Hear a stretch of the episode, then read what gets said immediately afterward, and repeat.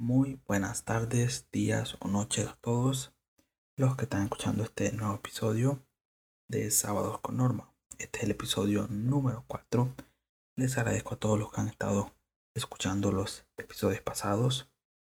Me ayudan mucho si comparten este episodio. Si les gusta, pueden compartirlo en sus redes sociales, ya sea Instagram, Facebook o WhatsApp o incluso Twitter. Me pueden encontrar, pueden encontrar el, la página oficial del podcast en Instagram como Sábados con Norman.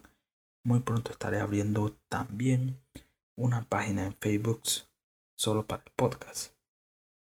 Sin más que agregar, vamos a comenzar y vamos con la intro. Mi nombre es Norman Reyes y esto es Sábados con Norman.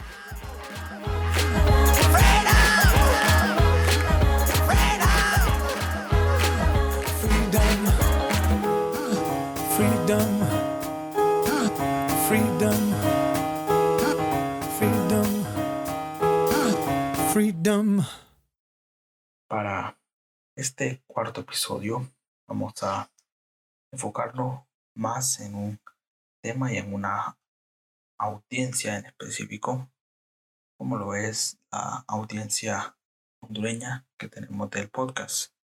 ¿Dónde está tu honor, basura? ¡Eres una completa vergüenza! En el episodio de hoy vamos a hablar sobre medidas o el primer paso importante que se debe tomar para, para recuperar la democracia hondureña. Quiero aclarar que eh, esto, esto no significa o no garantiza que vayamos a recuperar el país de, al 100%, pero es estos estos pasos que voy a dar o estas medidas que voy a dar son primeros pasos para que podamos recuperar la democracia hondureña. Vamos eh, a empezar con el primer punto del episodio de hoy y es sobre el sistema de justicia hondureño, Oh shit. Here we go again. específicamente sobre el Ministerio Público el cual para empezar se debe eliminar este Ministerio Público que tenemos actualmente. ¿Por qué?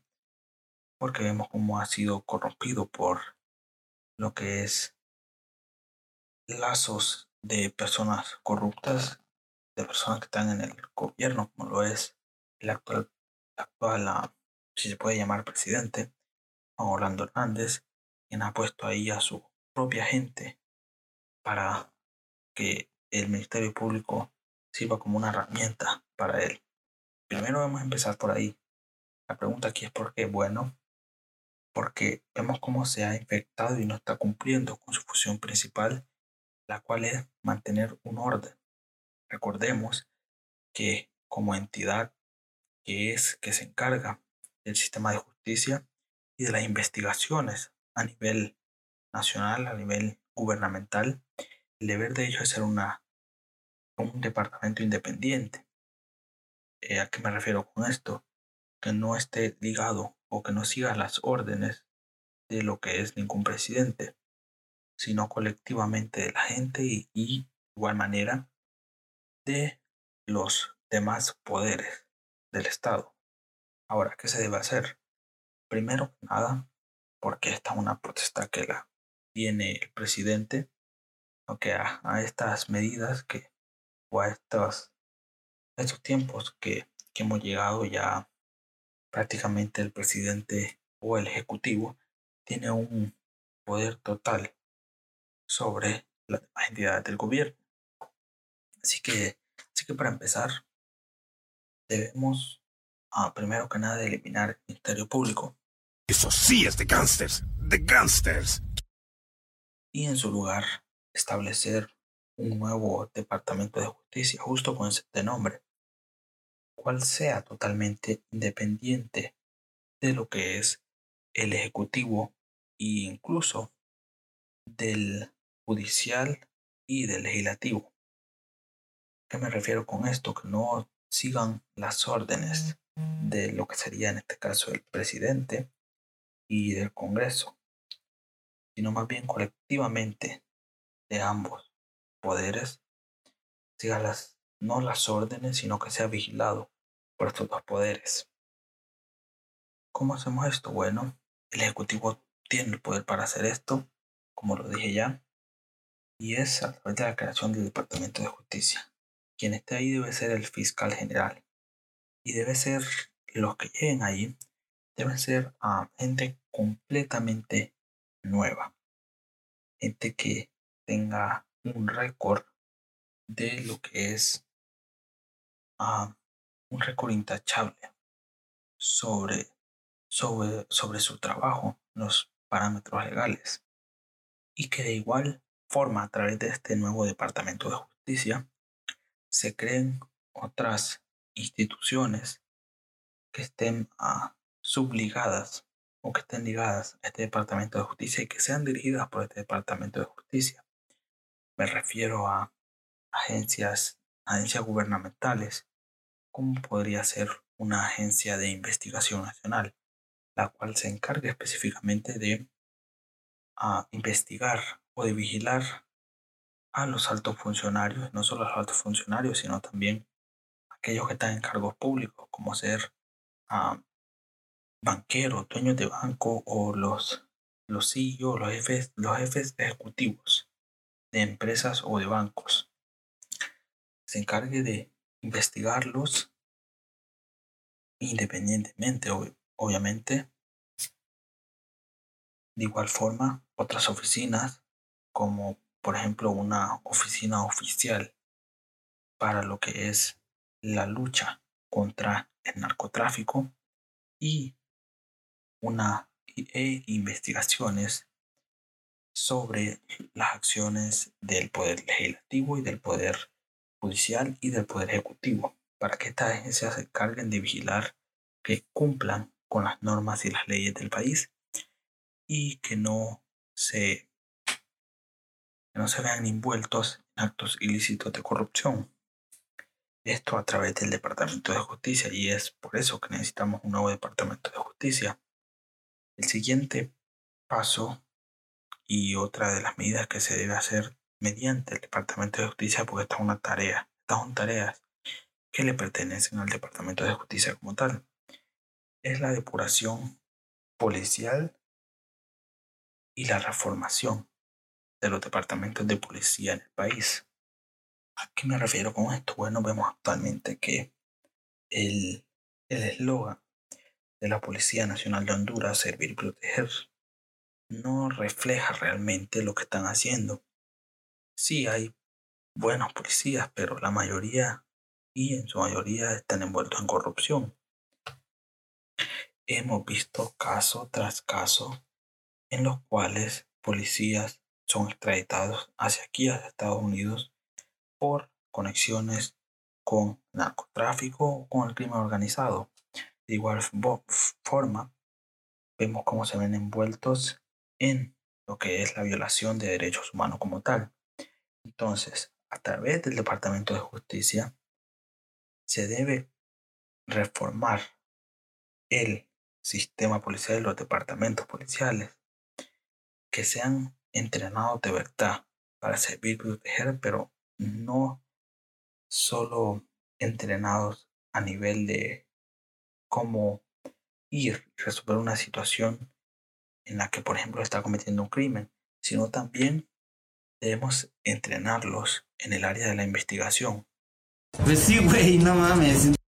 Que como requerimiento para ser un policía, por ejemplo, en, en Honduras, tengas que ir a la escuela policial y en esta escuela policial se te enseñe lo que es la carrera de criminología. Creo que es la traducción en español. Pero que se te enseñe de forma correcta cómo hacer investigaciones de nivel criminal para que a la hora de investigar casos sepas cómo hacerlo y sean efectivos. De igual forma, enseñarle a estos departamentos de policía que si eh, violan los derechos de una persona, deben y van a recibir un castigo, porque esa es la ley y nadie debe estar por encima de la ley. Enseñarles además a hacer más empáticos porque muchas, muchas veces cuando nos encontramos con policías en la calle vemos que son agresivos, quizás porque piensan que tienen más poder que los demás, lo cual en cierta parte sí, pero enseñarles que están en esos cargos porque están para proteger a las personas y que es un servicio de igual manera al país y a la comunidad que sirven. Y de igual manera que a través de este Departamento de Justicia se cree una oficina de investigación policial, la cual se encargue de vigilar y de mantener a raya estos departamentos de policía, investigarlos y vigilar que no se vean envueltos en actos ilícitos o de corrupción. Pero aquí también debemos de, o debe de poner de su parte del pueblo hondureño. Si un policía te para y tú no tienes licencia o por X razón, digamos, te va, te va a poner una, una infracción o un ticket del cual debes pagar, no ofrecerle una mordida. Porque parte del problema también es que cuando un policía nos para, venimos y lo más sencillo es darle 50 lempiras. Esa no es la solución. Ahí solo estamos, estamos continuando y estamos de igual manera contribuyendo al problema. Así que debemos de poner nuestra parte también y saber que si hicimos algo que no está de acuerdo a la ley, aceptar las consecuencias. No, ni merga. Porque parte de vivir en una sociedad es saber que si cometes un delito o por X razón quebranta la ley, esto tiene consecuencias y debes pagarlas. Pero eso es el primer paso. Básicamente el paso más sencillo para quien llegue al Ejecutivo. Abolir el Ministerio Público, limpiar el sistema de justicia y crear en su lugar un departamento de justicia que sirva apropiadamente el rol que debe y que sea un departamento independiente. La forma en la que se debe elegir a este fiscal general debe ser a través de una nominación por parte del, del Ejecutivo y una confirmación por parte del Congreso.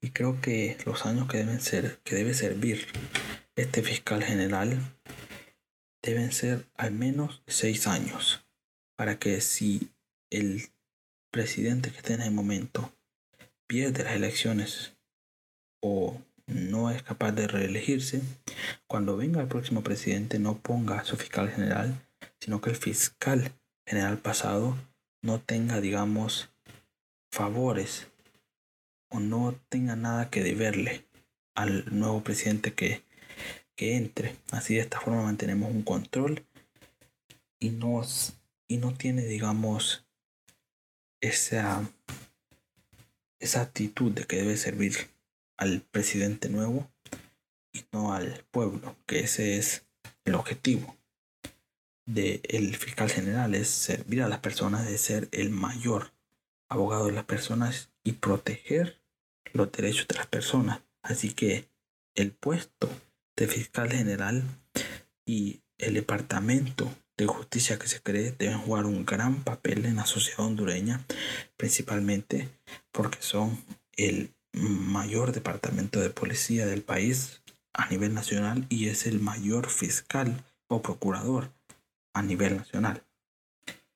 Ahora vamos a mi segundo punto de otra de las medidas que se deben tomar para empezar a recuperar la democracia hondureña. Voy a ir a la segunda parte de lo que debe ser este proceso para recuperar la democracia en Honduras y establecer la base de una democracia liberal, una democracia buena, una democracia que funcione. El segundo paso que se debe hacer a través de los poderes del gobierno deben ser el de convocar a un plebiscito por parte del pueblo en decidir si quieren o no una nueva constitución. Ah, ¿Cuál es la razón de esto? Primer, primera razón es que la constitución hondureña, la, la constitución actual del país, es una constitución que por decirlo así, hemos visto que no funciona, no mantiene a la separación de poderes, no es una constitución que esté basada al 100% en la democracia es una, por decirlo así, una constitución débil, la cual no tiene en sí misma verdaderos artículos que sean poderosos y regulen de verdad los poderes del Estado y dividan de verdad a los poderes del Estado. Ah, la decepción. La traición, amigo. Segundo, no es una constitución basada en una carta magna y la carta y o la o carta de derecho, como se llama también, y en la organización del gobierno. Es decir, está todo mezclado y además los derechos del ciudadano no están como que al 100% a dichos o escritos como deberían ser. Ahora, ¿de qué manera se debe convocar este plebiscito? Bueno, debido a que la actual constitución de Honduras dice que solo el semejante puede hacer este tipo de acciones como lo que es el cambio a la constitución o artículos pétreos, es a través del Congreso que se debe mandar una propuesta para que sea aprobada por el Congreso, una propuesta de plebiscito, con la cual a el Congreso llame al, al, a la sociedad o a las personas a un plebiscito para reformar la constitución o cambiarla y que en esta misma, en este mismo, se elija a los que van a representar a cada departamento de aprobarse el plebiscito y de que la gente diga que sí, que quieren un cambio en la constitución, que de esta misma forma, cuando decidan esto, elijan de, bueno, si gana el sí, si gana el sí el cambio a la constitución, que a la misma vez elijan al representante de cada departamento. Cada departamento tenga, tenga al menos tres representantes, a los cuales se llamen representantes constitucionales, los cuales su función sea representar a dichos departamentos en lo que es lo que yo llamaría la sala constitucional o la asamblea constituyente, también se le llama, y que representen a tal departamento y los intereses de tal departamento cuando se propongan y se voten por los artículos y las enmiendas a la nueva constitución. Esto es como se debe hacer porque este es el proceso legal en el de que se debe hacer para que no haya, por ejemplo, por decirlo así, una, una objeción por parte de las cortes. Matemáticas, hijo, con eso alegarás, pero los números no mienten. Que se vea que el proceso se está haciendo de manera regular, de manera limpia y legal. Pero no solo se necesita tres representantes para cada departamento. También, debido a que este es un proceso que debe involucrar a todas las partes de la sociedad, también debe tener cada etnia de Honduras. Sabemos que Honduras es un país rico en etnias de diferentes, de, diferentes culturas, aspectos, por ejemplo, los garífunas, los incas, los chortis, etcétera, etcétera, etcétera. Cada una de estas etnias tenga al menos un representante constitucional que represente los intereses de dicha etnia para asegurarnos de no dejar a nadie atrás. De igual manera, debido a que en este proceso deben participar todos los sectores de la sociedad, no solo un sector en específico, también que, por ejemplo, lo que es a la empresa privada o el sector privado tenga al menos un representante. Quiero aclarar que estos llamados representantes constitucionales, que serían, vendrían a ser los que, los que propondrían estos nuevos artículos y estas nuevas enmiendas a la nueva constitución, ese sería su papel. Entonces, que la empresa privada juega una gran parte importante en la sociedad hondureña y en el futuro de Honduras, que también tengan su representación y que sea de un voto, sea un representante.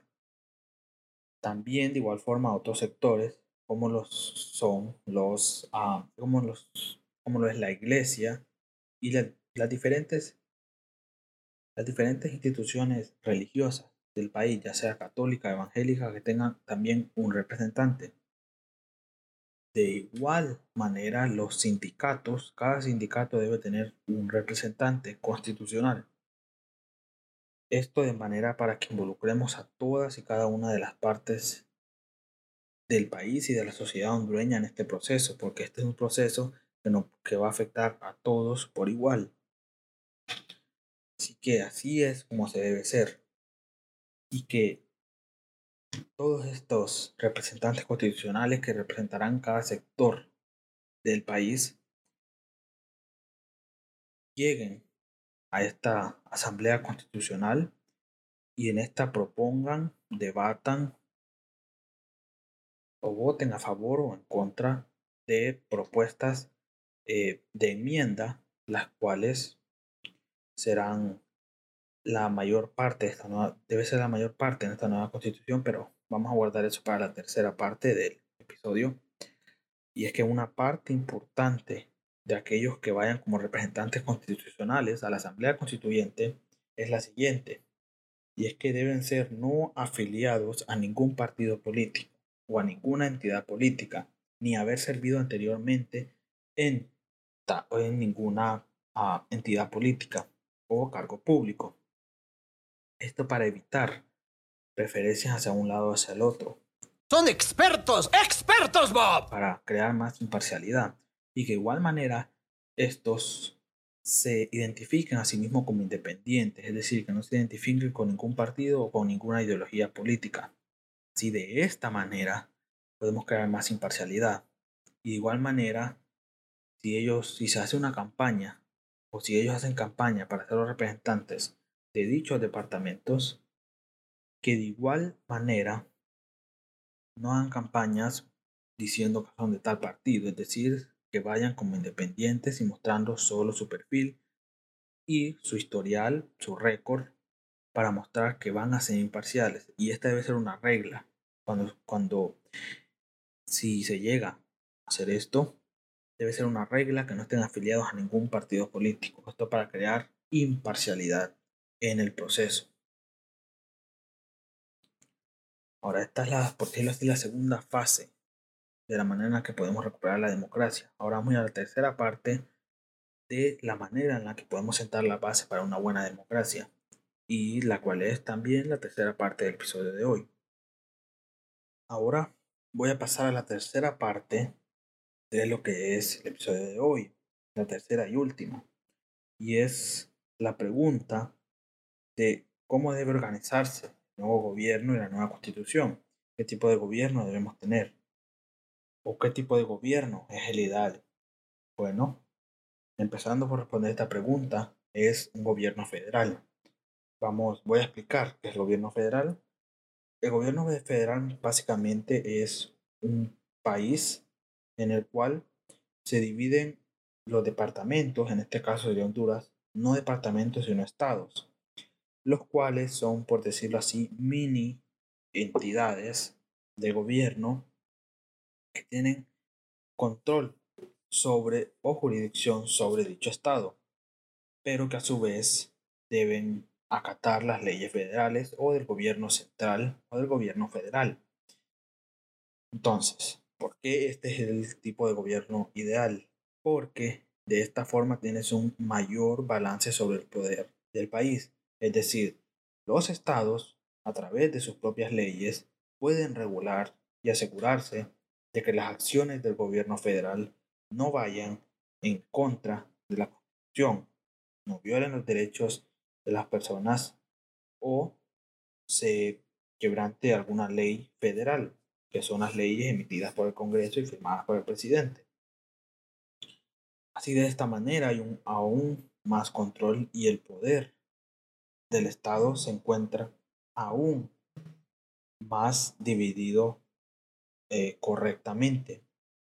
Y es que las mayores democracias del mundo son o están conformadas por un gobierno federal, como es el caso de Estados Unidos, que aunque si no es, por ejemplo, al menos ya no, es el mayor ejemplo de una democracia liberal actual. Sabemos que tiene sus problemas, especialmente con el racismo sistemático, pero cuando todo lo demás ha sido una democracia que ha funcionado en sí misma, tal vez no dando una sociedad justa, pero sí resistiendo, por ejemplo, a las tentaciones de autoritarismo, por ejemplo, del pasado presidente Donald Trump, que fue gracias a las instituciones del Estado, a las instituciones democráticas, que se pudo evitar, por ejemplo, un, un régimen autoritario en los Estados Unidos y esto es muy bueno y esto es por el tipo de gobierno que se tiene ahí. Ahora, ahora esto a nivel de cómo se debe organizar el gobierno.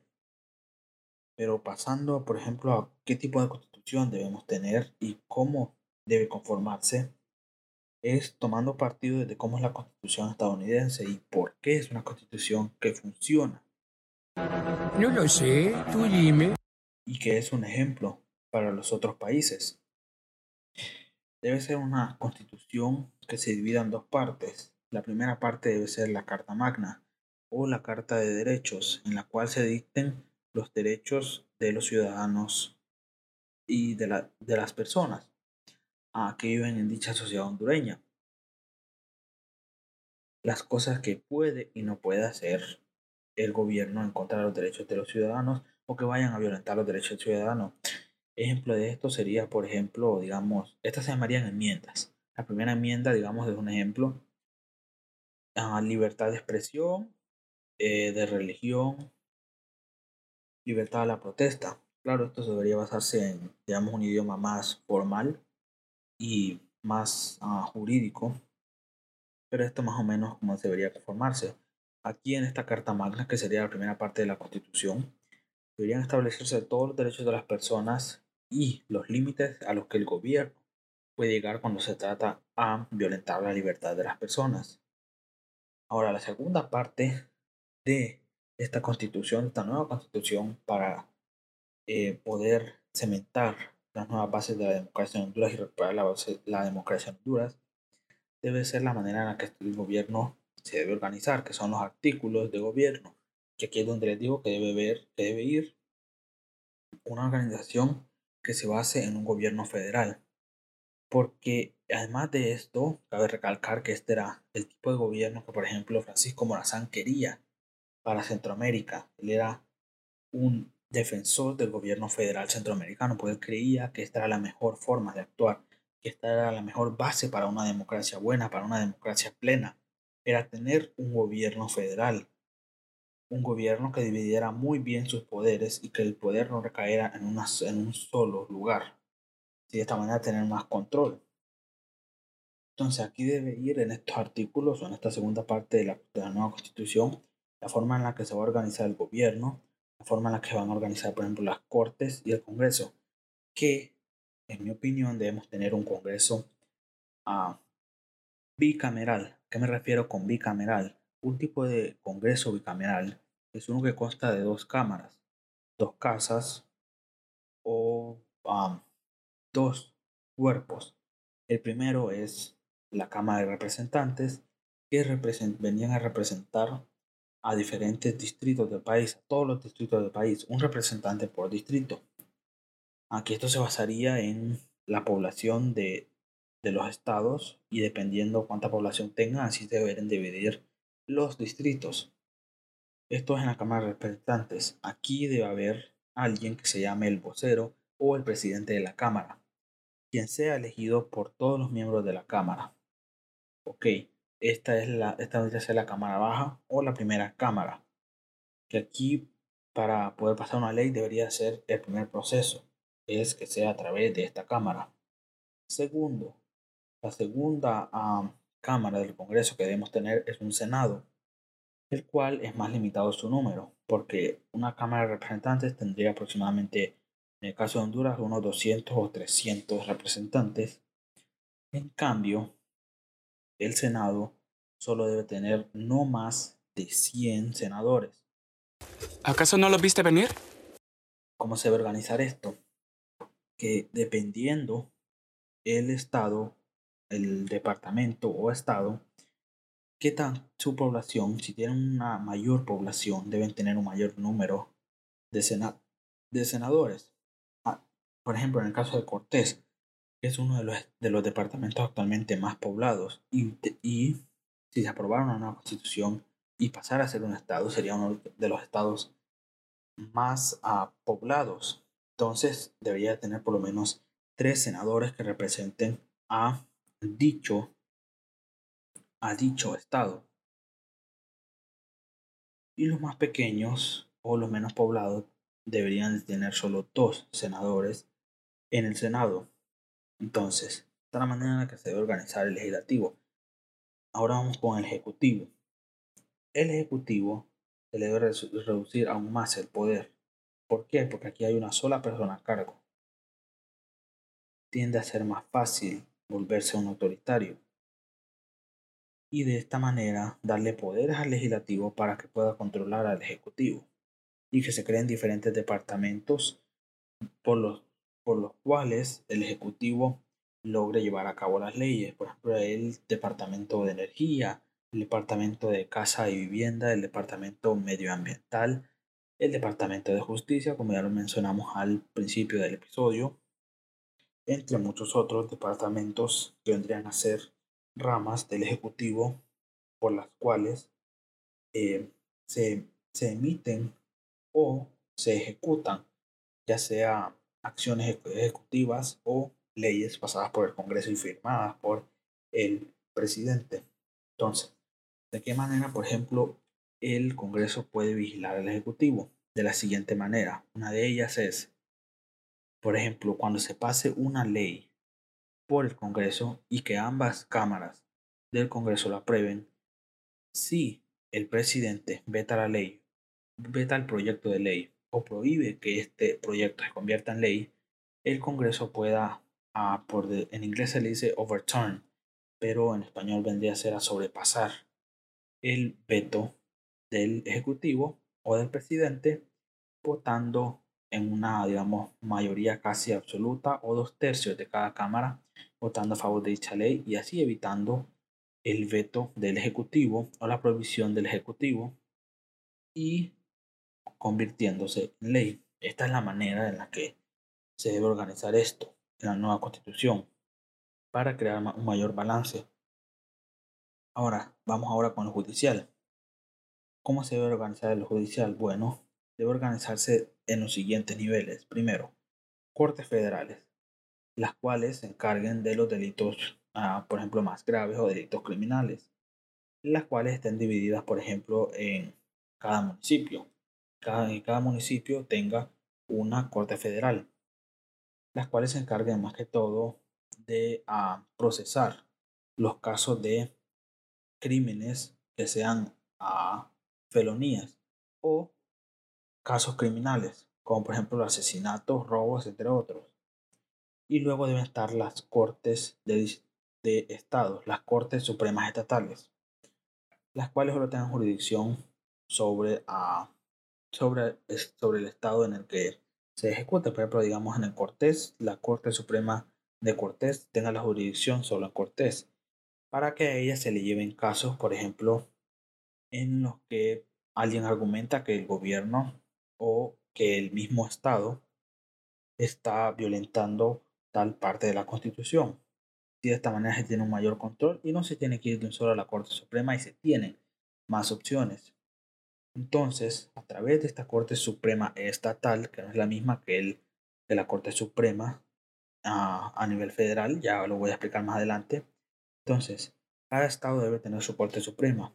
Ahora, ¿qué seguiría después? Las Cortes de Apelaciones que son las cortes anteriores a la Corte Suprema, que es la máxima corte del país. Pero estas cortes de apelaciones deben dividirse por distrito, es decir, deben abarcar más de un estado, en las cuales se procesen casos, por ejemplo, a casos de protección civil, en los que organizaciones o una persona demande al gobierno federal o a cualquier entidad pública o empresa de violentar a los derechos o de violentar la constitución. Si de esta manera, en estas cortes de apelaciones, se pueden resolver estos casos y se puede dar protección a los derechos de las personas.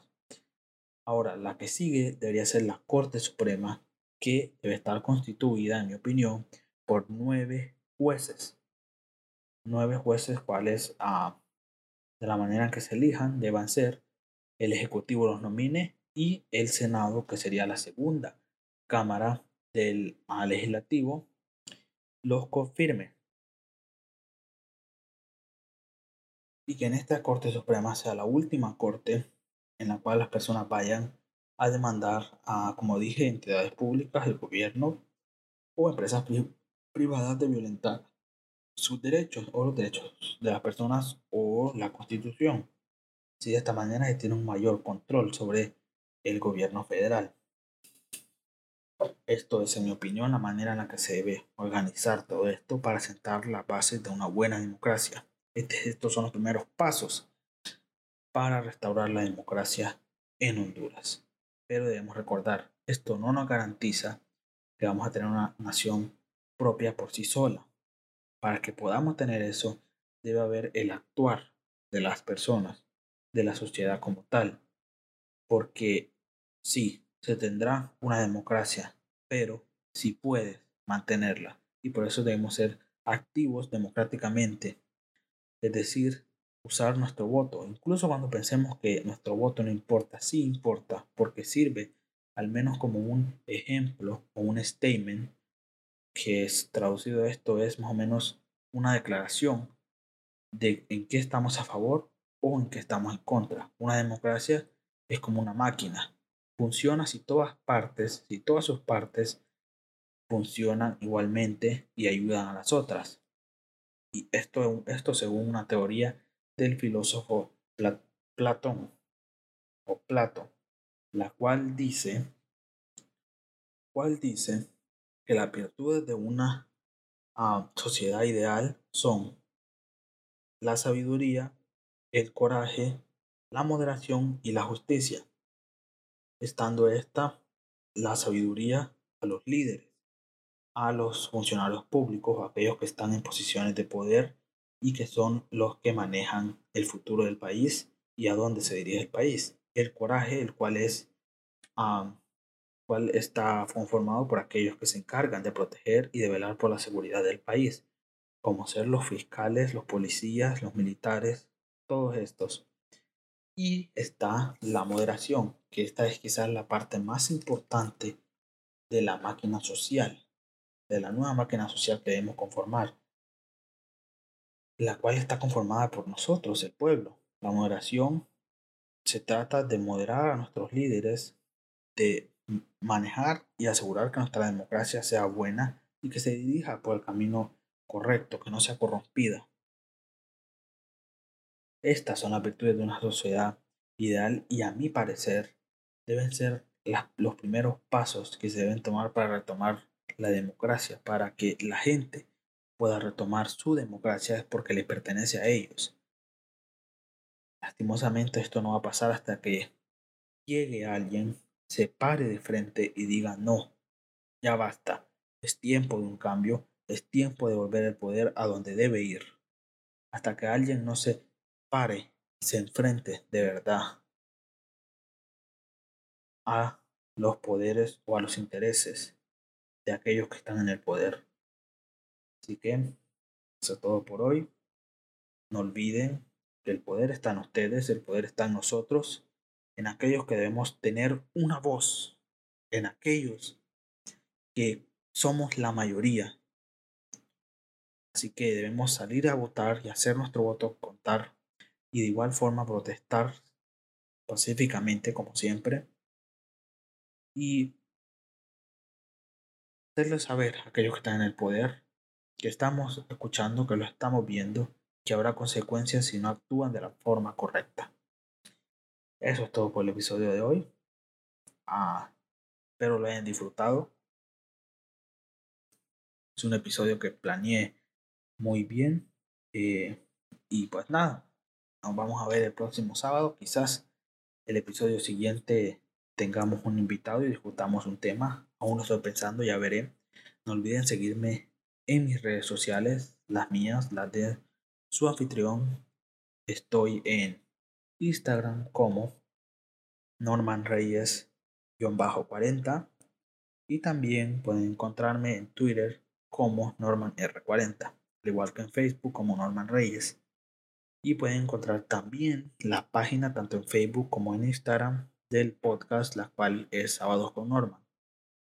Les agradezco a todos por escuchar. No olviden compartir si les gustó este episodio. Eso me ayudaría mucho para que pueda expandir mucho más mi audiencia y podamos llevar mucho más conocimiento y conciencia social a otras personas. Les agradezco. Eso fue todo por hoy. Y que pasen linda noche, tarde o día. Nos vemos en la próxima. Hasta la próxima.